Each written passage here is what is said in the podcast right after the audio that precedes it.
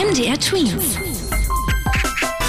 Dein 90 Sekunden Corona-Update. Ja, die Fans zurück in den großen Fußballstadien der EM. Dafür wird die UEFA kritisiert. Hintergrund ist, dass bei den Spielen der Europameisterschaft eben große Mengen an Zuschauern zugelassen sind und somit das Risiko besteht, sich mit Corona anzustecken.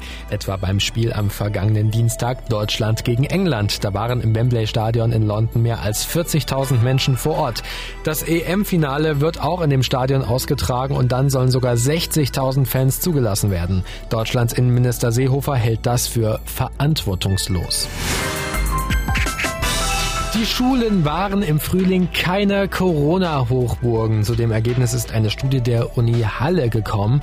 Die Forschenden hatten mit einem sogenannten Lolli-Test im Burgenlandkreis untersucht, wie sich das Virus in Schulen ausbreitet.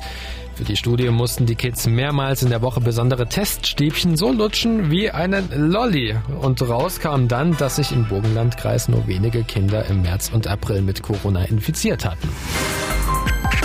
Wegen der Delta-Mutation könnten die Ansteckungszahlen steigen, aber man sollte nicht in Panik verfallen. Das meint der Kassenarztchef Gassen. Er kritisiert da vor allem die Politiker und Experten, dass sie zu viel warnen, obwohl die Corona-Zahlen gerade gering sind und mehr Menschen geimpft werden. MDR Tweet. Dein 90 Sekunden Corona-Update.